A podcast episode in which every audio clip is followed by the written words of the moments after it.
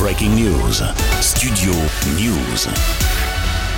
La crainte d'une nouvelle crise financière à l'image de 2008 s'accentue sérieusement. Mercredi, après la faillite de la Silicon Valley Bank aux États-Unis, vendredi, les marchés accusent le coup. À la mi-journée, ce mercredi, donc BNP Paribas a chuté de plus de 10%, brutalement, idem pour la Société Générale, alors que le Crédit Suisse a lui plongé de 30%, provoquant la panique chez les investisseurs. Globalement, à la mi-journée, ce mercredi, Paris dévissait de 3,25%, Londres 2,34%, Francfort 2 61 et Milan à hauteur de 3,61%. À l'évidence, ce sont les inquiétudes sur les banques, notamment le Crédit Suisse, qui créent ce mouvement de panique. Mardi, justement, la Saoudi National Bank n'a rien fait pour tenter de calmer la crise en expliquant via son président qu'il n'allait absolument pas soutenir la banque suisse en montant davantage au capital. C'était lors d'une interview à Bloomberg TV. Rapidement, la confiance a été rompue et les marchés ont plongé ce mercredi. Ces baisses en forme de krach boursier font suite logiquement à la faillite brutale de la Silicon Valley Bank.